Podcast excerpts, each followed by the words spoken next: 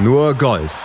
Auf meinsportpodcast.de so langsam aber sicher kommt die Golfsaison jetzt wieder ins Rollen und langsam aber sicher füllt sich damit auch unsere Sendung hier wieder richtig an. Drei Turniere haben wir heute zu besprechen. Die gab es am Wochenende, sind am Wochenende zu Ende gegangen. Natürlich vor allem das WGC im The Concession, wo übertrieben formuliert Heimwerker-Skills für den Sieg nötig waren. Die Puerto Rico Open, die wurden ausgetragen. Das verfluchte Turnier ist es dieses Jahr aber gar nicht unbedingt. Und auch die Damen waren ja schon wieder unterwegs, beziehungsweise endlich wieder unterwegs. Und die LPGA Tour wird aktuell von zwei Schwestern dominiert. Aber auch Sophia Popov, die hat ein Ausrufezeichen setzen können. Aber zunächst müssen wir gleich über Tiger Woods sprechen, über seinen Unfall. Zuallererst begrüße ich aber Desiree Wolf. Hallo Desiree. Hallo Malte. Ja, das war ein ziemlicher Schock letzte Woche, als die Nachrichten von Tiger Woods Unfall um die Welt gingen und damit auch uns erreichten. Äh, allerdings, ja, also vor allen Dingen, weil das so schlimm ausgesehen hat. Also es gibt ja dann doch immer auch in den USA so eine Art Regenbogenpresse, die dann Fotos vom Unfallort veröffentlicht, über die man dann stolpert, selbst wenn man es nicht wollen würde. Mhm. Und ähm, das sah also überhaupt nicht gut aus. Also der ist, hat sich mit dem Auto überschlagen, war möglicherweise zu schnell unterwegs. Diese Ermittlungen sind natürlich noch nicht abgeschlossen. Der musste zu einem Sponsorentermin und ähm, ist also wirklich ohne Fremdeinwirkung von der Fahrbahn abgekommen, hat sich da dann irgendwie aufs Autodach gelegt. Aber also das, das, das Wrack an sich sah schon nicht gut aus und entsprechend mussten die den da rausschneiden. Mhm und haben den dann ins Krankenhaus gebracht. Und ähm, ja, also jetzt mal ganz davon abgesehen, dass Tiger ja eh ein zerbrechliches Wesen ist im Sinne von äh, fünfte Rücken-OP, von der er ja eigentlich gerade äh, äh, recovern wollte mhm. und ähm, hat er sich da jetzt halt wirklich äh, massive Verletzungen an den Beinen zugezogen. Ja, offene Trümmerbrüche im unteren und oberen Teil des Schien- und Wadenbeins. Mit einem Stab im Schienbein wurde das Ganze stabilisiert. Knochenverletzungen im Fuß und Knöchel mit Schrauben und Pins sind die stabilisiert worden. Also da ist schon ziemlich viel kaputt und das bedeutet natürlich auch entsprechend lange Pause wo wir alle natürlich jetzt drüber nur spekulieren können, ist natürlich nicht wissen, kann er nach so einer Verletzung nochmal wieder zurückkommen. Wenn man das noch kombiniert mit seiner, du hattest es angesprochen, Rückenverletzung, der fünften OP, also, oh Mann.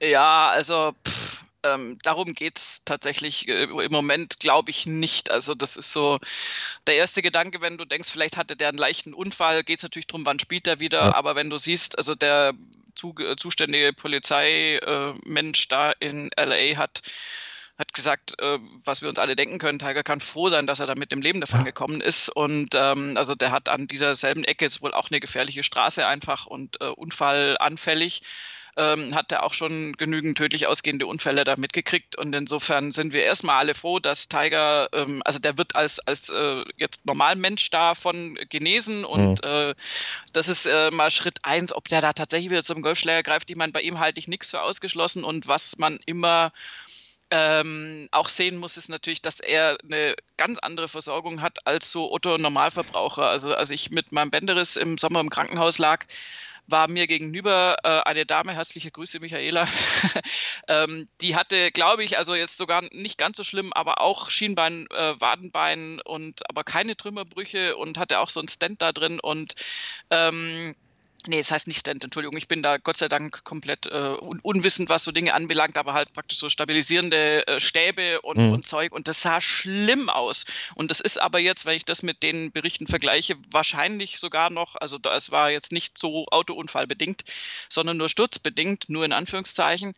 Und ähm, also das sah schon echt übel aus und das braucht einfach Zeit. Das wird auch jetzt bei Tiger, egal mit welcher fantastischen Versorgung, erstmal viel Zeit brauchen, bis er da jetzt ja, wie gesagt, also als Normalmensch, ja, ja, schon irgendwann in ein paar mhm. Monaten. Aber ob das fürs Golfen wieder reicht, ist, glaube ich, momentan reine Spekulation. Das wollen wir dann auch nicht weiterführen, aber gehen wir auf das ein, was wir beurteilen können, was wir auch gesehen haben am Wochenende, nämlich die große Anteilnahme in der Golfwelt bei den Turnieren. Alle Spieler in Rot-Schwarz im Tiger-Outfit am Sonntag unterwegs gewesen und das war eine Geste, die Tiger dann auf Twitter auch entsprechend kommentiert hat. Hat er gesehen und fand er natürlich super. Er hat geschrieben, es ist schwer zu erklären, wie berührend das heute war, als ich den Fernseher eingeschaltet hatte und all diese roten Shirts gesehen hat. An alle Golfer und alle Fans, ihr helft hilft mir wirklich durch diese schwere Zeit. Also Tiger Woods sehr dankbar dafür, emotional berührt dann auch durch diese Geste und alle anderen Golfer wissen ja auch, wie wichtig Tiger für den Sport ist und vor allen Dingen ist er ja ihn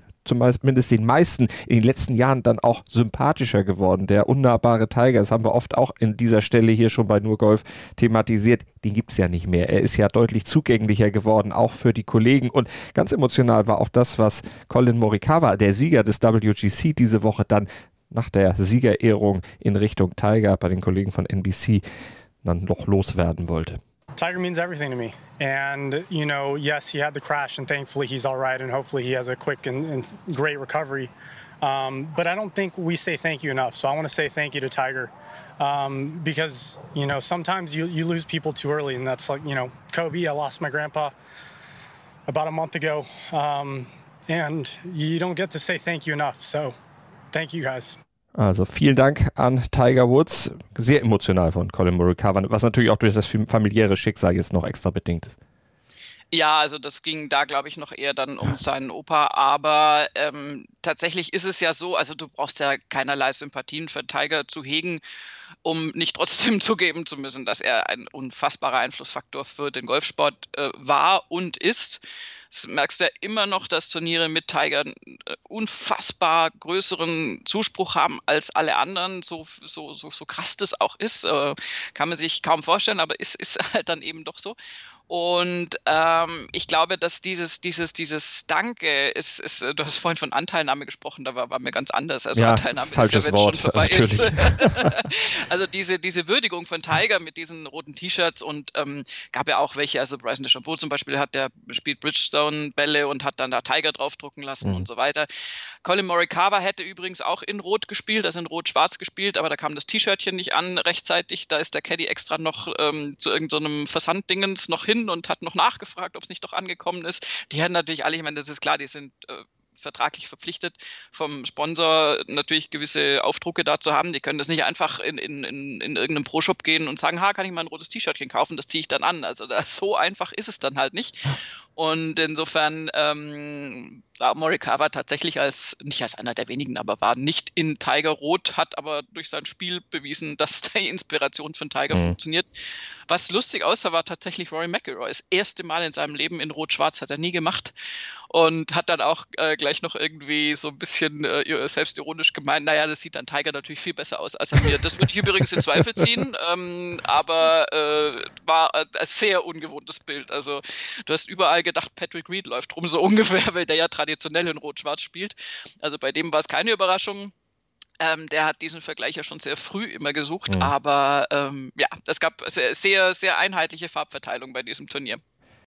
Dann lass uns sportlich werden. Hier bei Nur Golf auf mein Sportpodcast.de. Diese Woche waren, wir haben es gehört, die Topstars der Szene beim 2021er WGC-Auftakt beim Workday Championship at The Concession, einem Golfplatz, den Jack Nicklaus ja designt hat, zu Ehren von The Concession, also zu Ehren des 1969er Ryder Cups, als Nicklaus in einem Akt großer Fairness nach einem sehr, sehr packenden und engen Duell mit Tony Jacklin im letzten Duell des Tages dem Briten einen aus seiner Sicht fast sicheren Putt schenkte und das Duell dann zwischen den beiden Kontinenten 16 zu 16 damals endete.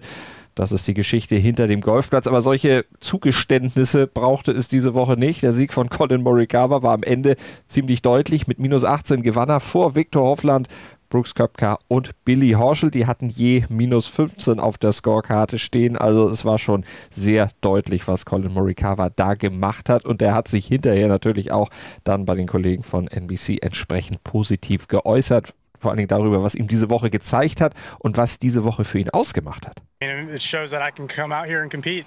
Um, but what a week! I mean, I, I, I was working on so much the past couple weeks, and tips from Marco Mir and Paul Azinger um, got this week through, and my game felt so good. But I'm just so excited right now.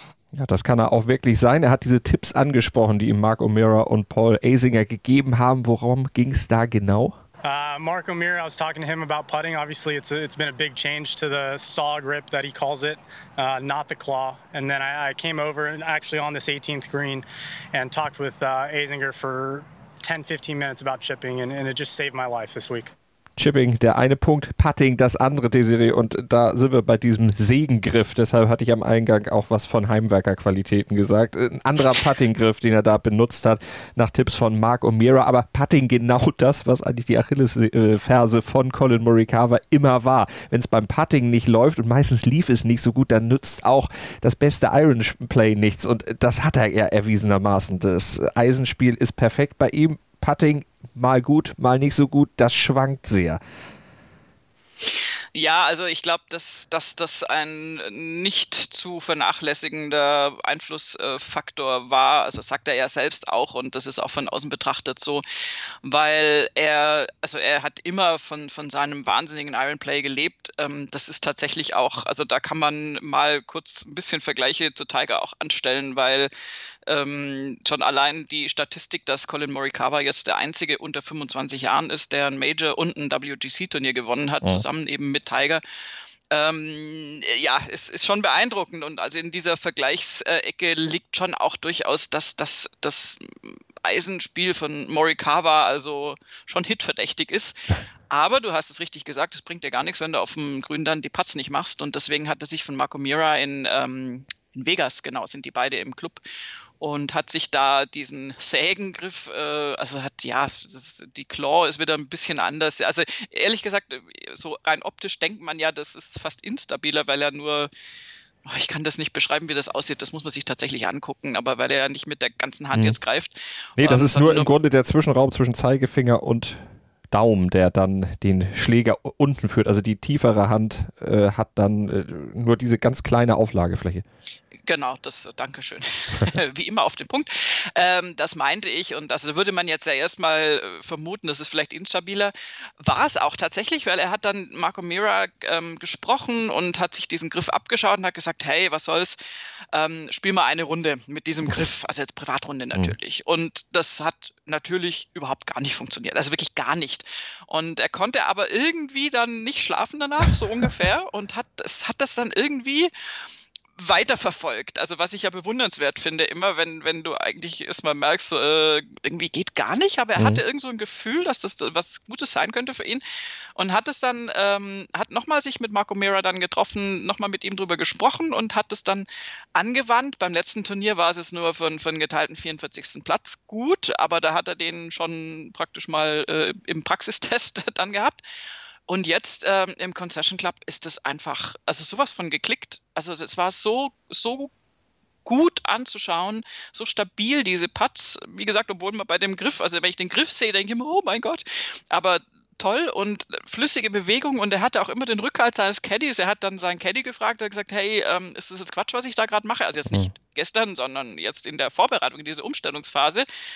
Ähm, und als dann auch die Ergebnisse natürlich nicht so kamen, und der hat immer zu ihm gesagt, nee, nee, mach, wenn du dich damit wohlfühlst, dann mach das. Das sieht auch flüssig aus, das sieht gut aus, ähm, mach das, auch wenn es jetzt nicht gleich ganz super klappt. Mhm. Und das ist natürlich auch eine super Unterstützung, die du vom Caddy bekommst und entsprechend ähm, hat es jetzt Früchte getragen und auch, auch Billy Horschel zum Beispiel hat sich, der hatte ja den, den Front Seat sozusagen, um sich das anzuschauen am Sonntag im, im Flight. Und der hat halt auch gesagt, ja, also das ist halt äh, richtig, das ist ein richtig äh, super guter Putting Stroke, den, mhm. den Morikawa da jetzt hat. Und dann, das hat er nicht gesagt, aber es schwang natürlich so mit, dann Gnade uns Gott. Also weil das, äh, der Rest war ja eh schon da. Also ja.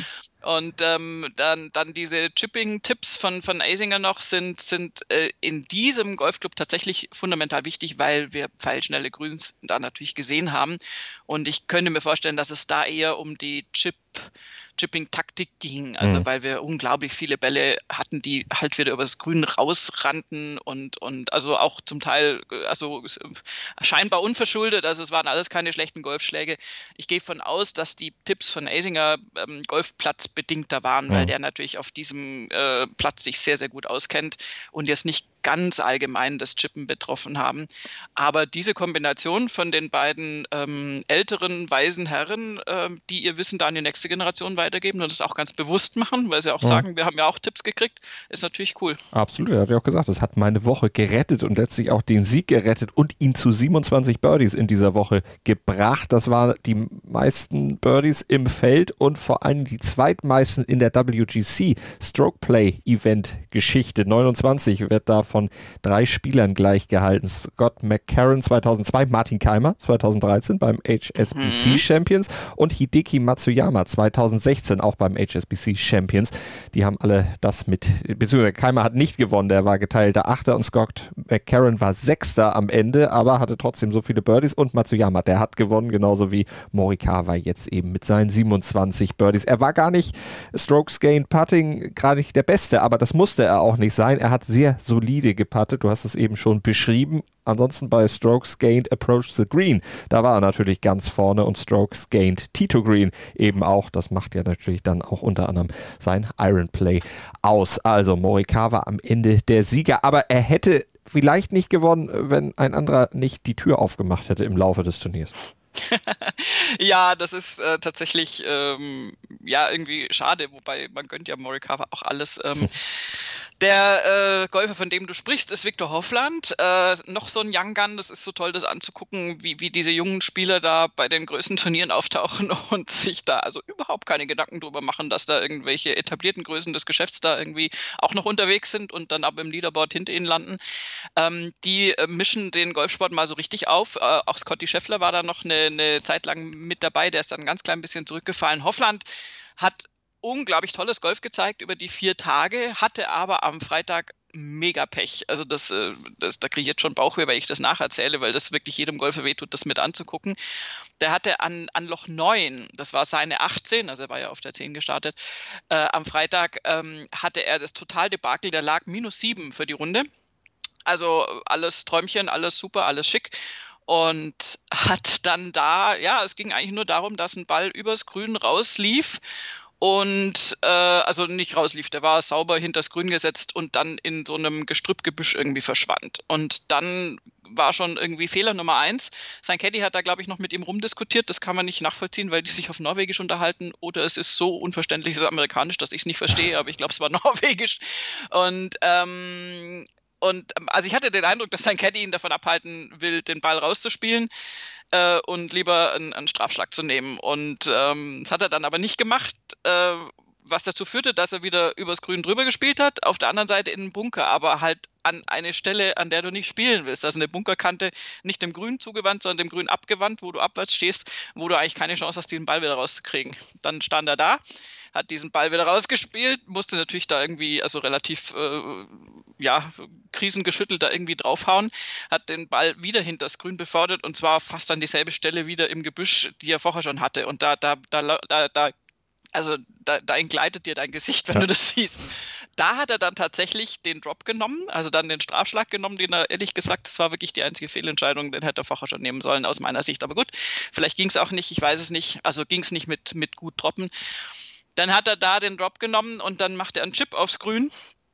Und dieser Chip ist halt, also es war natürlich ansteigend, also er war praktisch, das Grün war so ein, so ein, so ein Topfgrün und der war unterhalb der, der grünen Oberfläche natürlich und hat, da ist das Grün angechippt und der Ball das war kein schlechter Chip. Der hat, er hat relativ wenig falsch gemacht und aber maximales Pech auch gehabt. Und der war halt ein Tick zu kurz und hat sich dann entschlossen, ach, ähm, ich mag den Viktor so gerne, ich gehe lieber wieder zu ihm zurück als aufs Grün und das Ding rollt ihm wieder vor die Füße. Also da hast du keine Worte. Dann hat er den nächsten dann aufs Grün gechippt bekommen, war dann aber ein gutes Stück hinterm Loch.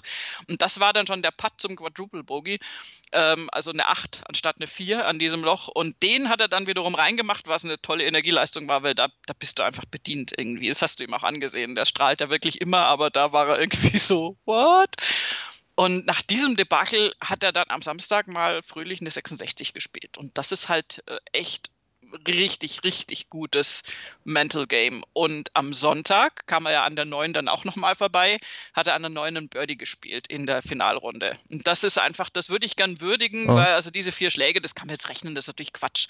Natürlich äh, läuft das dann immer irgendwie anders. Also wenn, wenn, wenn, gibt es ja nicht im Golfsport. Aber Hoffland und Morikawa haben sich da tatsächlich sozusagen die Bälle um die Ohren gehauen. Und das wäre noch spannender geworden, wenn dieser Inzident nicht gewesen wäre. Ja. Aber ehrlich gesagt, ähm, also wenn die beiden sich da um die Titel betteln, das ist ein Genuss dazu zu gucken. Das ist es auf jeden Fall. Und von Hofland kann ja noch ein bisschen was kommen. Hat übrigens vor einem Jahr das Parallelturnier, was zumindest in dieser Woche parallel ausgetragen wird, gewonnen. Das äh, Turnier auf Puerto Rico. Da war er erfolgreich, da jetzt natürlich nicht als Titelverteidiger am Start, sondern weil er eben es kann, dann spielt er natürlich das WGC. Wenn er übrigens dieses Quadruple Bogey noch wettgemacht hätte und das Turnier trotzdem gewonnen hätte, dann wäre er der erste seit 2016 gewesen, dem das auf der PGA Tour gelungen wäre. Damals war das, das wird Desiree-Freund, Adam Scott, Honda Classic. Wie meinst du? Ach so, dass man so ein, so ein Quadrupelbogie ja, überwindet. Dass man es wegsteckt und dann trotzdem am Ende noch ein Turnier gewinnt. Sieger mit ja, Quadrupelbogie gibt es sehr selten. Das, das glaube ich tatsächlich. Ja, nee, ich war jetzt gerade noch bei Puerto Rico, dachte so, hä, das gibt's doch gar nicht, dass da mal einer tatsächlich im Jahr drauf gewonnen hat. Ja, Adam Scott, goldene Zeiten. Ähm, bei Victor Hoffland musst du einfach äh, würdigen, was der für eine Entwicklung durchmacht. Ich meine, Morikawa, das ist natürlich auch unglaublich fantastisch und so.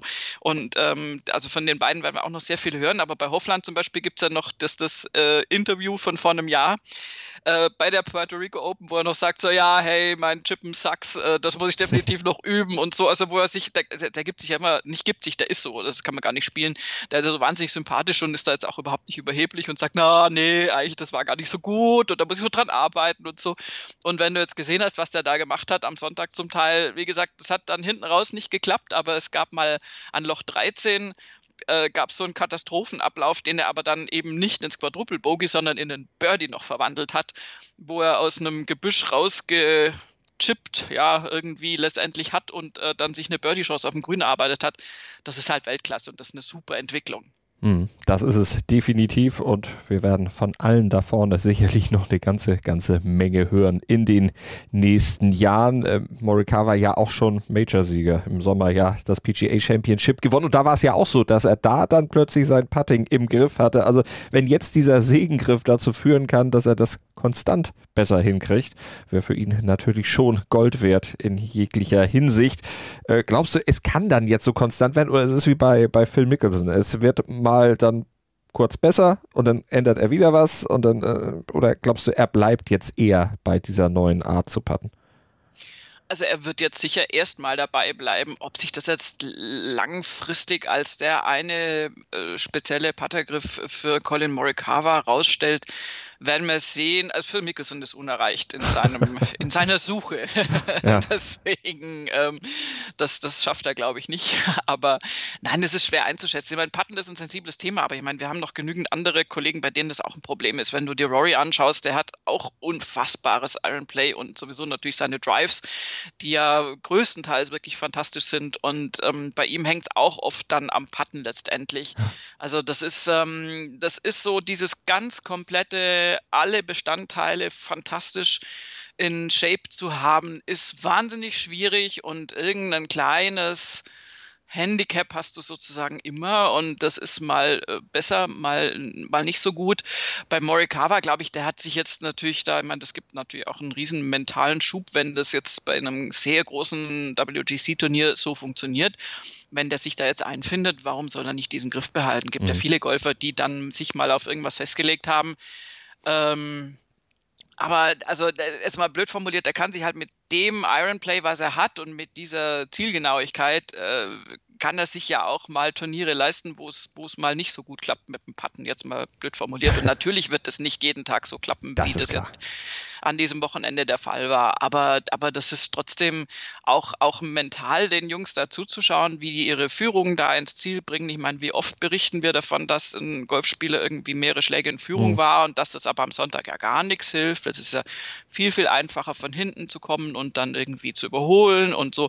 Also da haben wir ja schon ganz, ganz, ganz viele so psychologische äh, Wege äh, gesehen und, und berichtet und leider auch Misserfolge berichten müssen. Auch von großen Führungen und so weiter. Äh, das ist ja, das ist alles Bestandteil des Sports und umso mhm toller ist es, so einen jungen Spieler zu sehen, der mit einer 54-Loch-Führung da in den Sonntag geht und sich da die Butter nicht vom Brot nehmen lässt. Definitiv. Und wir haben auch bei diesem Turnier ja einige gesehen, die sich dann doch etwas unter Wert geschlagen haben. Sender Schoffli zum Beispiel ist geteilter 39. geworden. Damit ist seine Serie von 16 Top 25 Resultaten in Folge auf der PGA Tour jetzt erstmal gerissen. Gut, kann auch passieren. Und Dustin Johnson, die Nummer 1 in der Welt, ist diesmal nur geteilter 54. geworden. Der hat eine ganz, ganz äh, starke Schlussrunde gespielt, beziehungsweise eben genau das Gegenteil. Sechs über? Äh, ja, aber also er hat ja auch schon am ersten Tag äh, schon fünf übergespielt und mal so den Weg vorgezeichnet, dann zweimal eine 69 ist okay, aber damit war er nie irgendwo noch in Schlagdistanz und dann mit insgesamt plus fünf da rauszukommen, das ist natürlich schon verheerend. Bei DJ, ja, keine Ahnung, das war tatsächlich auch so ein, so, so ein krasses Hin und Her. Natürlich ist, ist er in der Lage, da Birdies zu spielen, hat er auch gemacht, aber ähm, der hat dann auch wirklich Bogey-Serien da gemacht. Äh, also am Schlusstag zum Beispiel hat er begonnen mit einem Bogey. Ist ja schon mal doof. Dann spielt er ein Birdie an der 3, gut, okay. Dann spielt er fünf Bogies von der 4 bis zur 9 nur ein Paar dazwischen. Dann, ähm, ach nee, oh, machen wir doch anders. Dann kommen drei Birdies auf 10, 12 und 13, wo du denkst, ah, jetzt, okay, jetzt geht es in die richtige Richtung. Da war jetzt das, der Gesamtscore plus 2, das ist natürlich auch jetzt irgendwie überhaupt nicht relevant für ihn. Das war ihm dann da natürlich schon völlig egal eigentlich. Aber dann würdest du ja denken, vielleicht spielt er jetzt noch ein richtig, eine richtig tolle Schlussrunde, um mal zu zeigen, wo der Hammer hängt mhm. oder zumindest eine tolle Backnine. Und dann spielt er aber zwei äh, Doppelbogies auf der 14 und auf der 15, also auf eine Paar 3 und auf eine 4, nimmt da so alles mit irgendwie an Fehlerquellen, was so geht. Und also das ist, das ist sehr untypisch für Dustin, sagen wir es mal so. Und ob der jetzt auf einem geteilten 54. oder auf einem geteilten 27. landet, ist ihm natürlich auch völlig schnurz. Ähm, aber also das war überraschend bemerkenswert schlecht, wie ja. es bei ihm lief. Also ist schon äh, tatsächlich äh, eine kurze Berichterstattung wert. Befindet sich da unten übrigens in guter Gesellschaft. Ebenfalls geteilte 54. Adam Scott, Baba Watson. Mhm. Justin Rose zum Beispiel, ja. Ryan Palmer auch und 59. geteilter Bernd Wiesberger zusammen mit Rafa Cabrera Beo. Also das sind alles Menschen, die wir auch schon durchaus weiter oben gesehen haben. Rasmus Holger hat auch nur 67. geworden, Lee Westwood geteilter 61. und vorne, das hatten wir ja schon gesagt, geteilter zweiter Brooks Köpka oder auch geteilter sechster Rory McElroy, Desirees Lieblingsspieler auf T9, Patrick Reed und Toni Finau auf 14. Also ganz vorne zählt natürlich für Colin Morikawa. Und wir machen den schnellen Sprung nochmal rüber in die Karibik, nämlich zur Puerto Rico Open. Fluch der Karibik kann in diesem Fall nicht mehr zuschlagen. Brandon Grace, der hat gewonnen mit minus 19 vor Johnny Vegas. Der hatte minus 18, weil nämlich Brandon Grace ja in seiner Karriere schon mal gewonnen hat auf der PGA Tour 2016 RBC Heritage. Der ist also kein One-Hit-Wonder. Nee, also das, das kann da definitiv nicht eintreten. Äh, der kann sich da ganz be beruhigt zurücklehnen, hatte auch tonnenweise Siege auf der European Tour, also gefühlt tonnenweise. Mhm und ähm, hat sich das da geschnappt mit einem wirklich tollen Finish, äh, weil Jonathan Vegas sah da lange Zeit durchaus auch so aus, als ob er dieses Turnier gewinnen würde.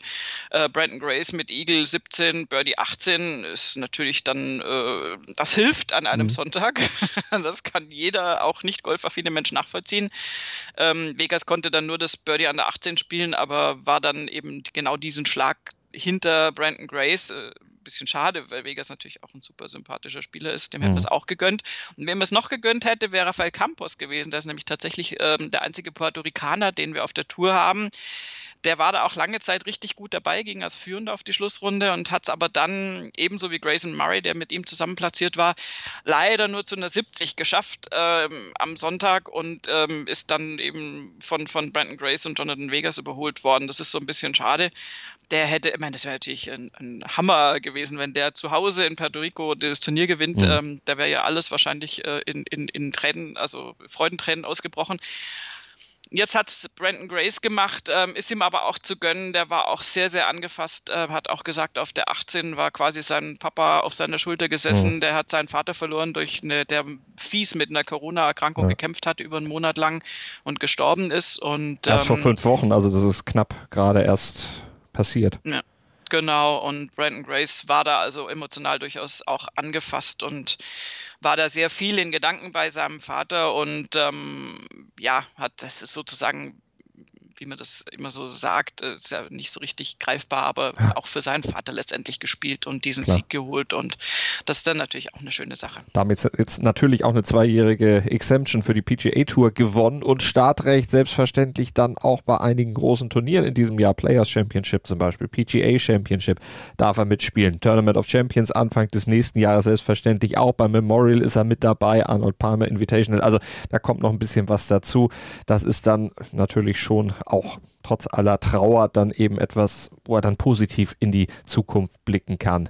Brandon Grace, der Südafrikaner. Kurze Pause bei uns und dann machen wir weiter mit den Damen. Dann schauen wir nämlich auf die LPGA Tour, die war in dieser Woche auch wieder unterwegs. Lake Nona, Orlando, Florida, also in Nachbarschaft quasi vom WGC. Und da schauen wir gleich drauf auf das Gainbridge LPGA. Was zum Teufel, du Bastard? Du bist tot, du kleiner Hundeficker. Und dieser kleine Hundeficker, das ist unser Werner. Ein ganz normaler Berliner Kleinstkrimineller, der dann aber im Knast das Ding seines Lebens dreht. Una Fantastica Risetta Perla Pizza. Er klaut seinem Zellengenossen ein Pizzarezept. Aber nicht irgendeins. Und mit dem eröffnet Werner dann die beste Pizzeria Berlins. Doch Werners Glück ist nur von kurzer Dauer. Denn es hagelt Probleme. Werners Pizzaparadies. Erstmals großes Kino- und Podcast-Format. Mit fetter Starbesetzung. Alina But, Kida Ramadan, Edin Hasanovic, Oliver Koritke, Ralf Richter, Ben Becker, Winfried Glatzeder, Anna Schmidt und viele mehr. Abonniert die Scheiße. Jetzt macht schon, mach! Gainbridge LPGA. Das ist das nächste Turnier, was wir hier noch besprechen bei Nur Golf Lake Nona Golf and Country Club in Florida. Und am Ende gewinnt Nelly Corda. Das Jahr 2021, Desiree, das ist das Jahr der Cordas. Zwei Turniere, zweimal Corda-Sieg. Erst Jessica und jetzt Nelly. Ja, das kann man sich schön aufteilen. Das ist natürlich sehr praktisch. In diesem Fall war es der erste Sieg von Nelly Corda auf amerikanischem Boden. Die hat schon mehrfach gewonnen, aber mhm. in Australien insgesamt. und Taiwan. Und ähm, ja, ist da ihrer älteren Schwester dann nachgefolgt in den Ranglisten. Das ist, die beiden sind schon seit, seit geraumer Zeit in, in richtig toller Form, auch im letzten Jahr schon gewesen.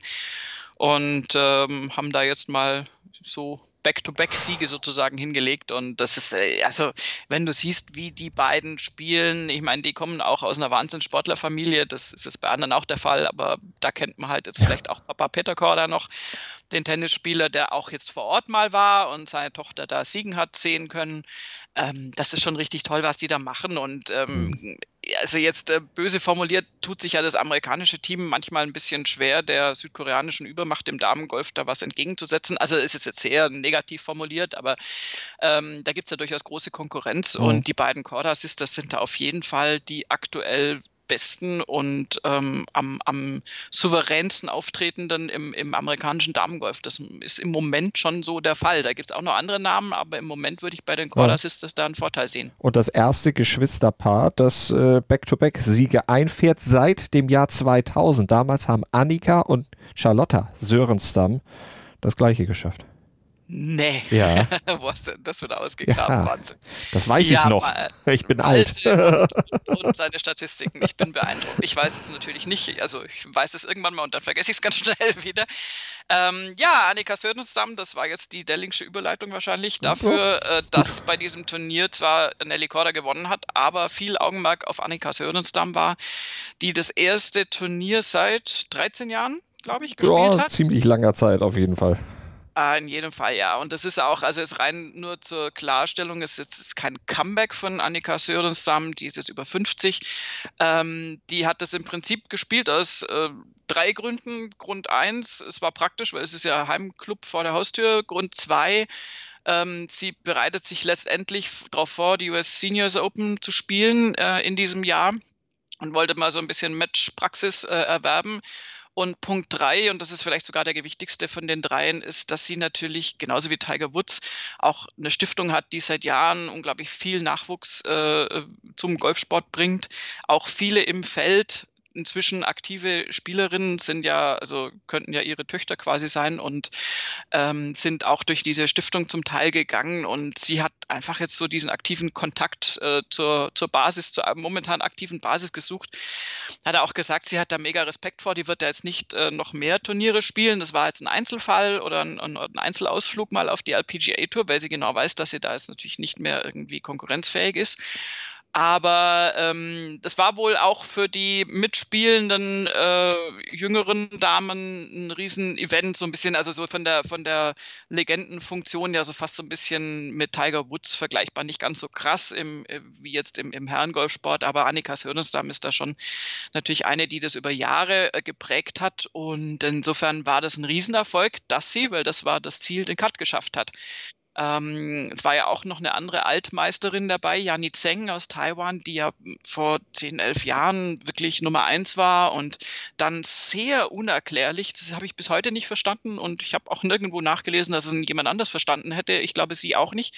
Ähm, dann von der absoluten Spitze völlig ins äh, Nirgendwo abgesunken ist, ähm, von der Leistung her. Yani Zheng hat es auch probiert, da mal wieder aufzutauchen und bei ihr hat es gar nicht funktioniert. Sie ist als letzte am Cut gescheitert. Und ähm, Sörensdam hat sich da sehr, sehr gut geschlagen. Die ist dann natürlich als letzte der Cut-Spielerin dann letztendlich rausgekommen.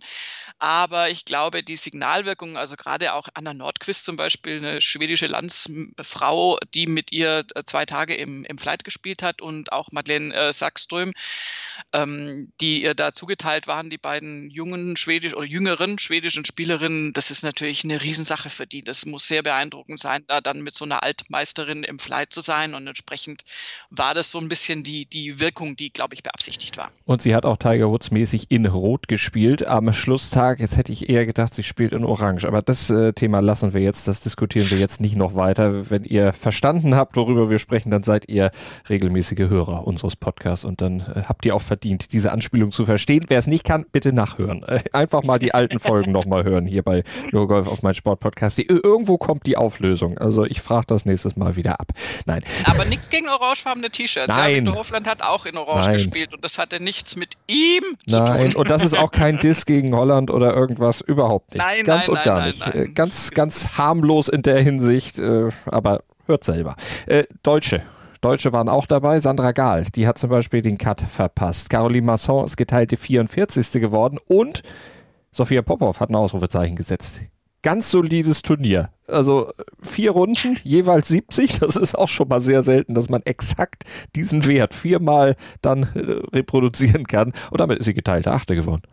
Ja, tolles Turnier wieder. Also Sofia Popov besticht ja im Moment durch wirklich äh, serienweise Top Ten Platzierungen und äh, wir hatten auch schon beim letzten Mal gesagt oder ich hatte gesagt oder wer auch immer, ähm, dass, äh, dass das ein Zeichen dafür ist, dass sie auf diese Tour gehört, weil ja nach den British Open hätte man ja denken können, gut, das war jetzt irgendwie so so krass irgendwie aus dem Nichts vielleicht war das jetzt Zufall, so ungefähr. Du hast ja immer die Angst, letztendlich war es so ein One-Hit-Wonder und das hat Sophia Popov inzwischen jetzt wirklich souverän widerlegt. Mhm. Ähm, haben, haben wir jetzt auch alle immer natürlich äh, ihr auch gar nicht unterstellen wollen und sie hat das mit diesen Top-Ten-Platzierungen, die sie in letzter Zeit da eingefahren hat, das wirklich äh, ganz, ganz toll bewiesen.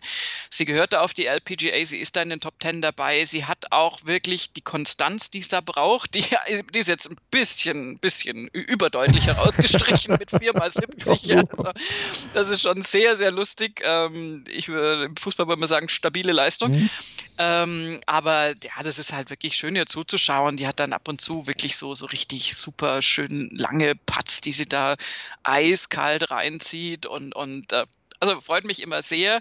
Und insofern, äh, ja, gucken wir dazu. Äh, Da brauchen wir jetzt auch jetzt gar keinen Druck auszuüben, aber ich meine das jetzt äh, so positiv wie nur irgend möglich. Das ist einfach durchaus im Bereich des Möglichen und, und vielleicht nur eine Frage der Zeit, bis sie da den nächsten Sieg einfährt. Und das würde uns natürlich wahnsinnig freuen, genauso wie sie selbst bestimmt auch. Würden wir sehr gerne drüber berichten hier bei NurGolf auf meinsportpodcast.de und werden wir auch machen, wenn es denn soweit sein sollte. Das war eine sehr, sehr volle Sendung mit sehr, sehr vielen Turnieren, aber auch mal wieder schön nach den doch recht einseitigen Berichterstattung, die wir in den letzten Wochen machen konnten, mit jeweils nur einem Turnier, jetzt mal wieder in der Breite etwas mehr dann zu bringen. Und die European Tour, die kommt ja auch schon wieder zurück. Also es geht in die richtige Breite und dann sind auch alle deutschen Stars dann wieder hier dabei und werden sicherlich auch direkt zu Wort kommen bei nurgolf auf mein Sportpodcast.de.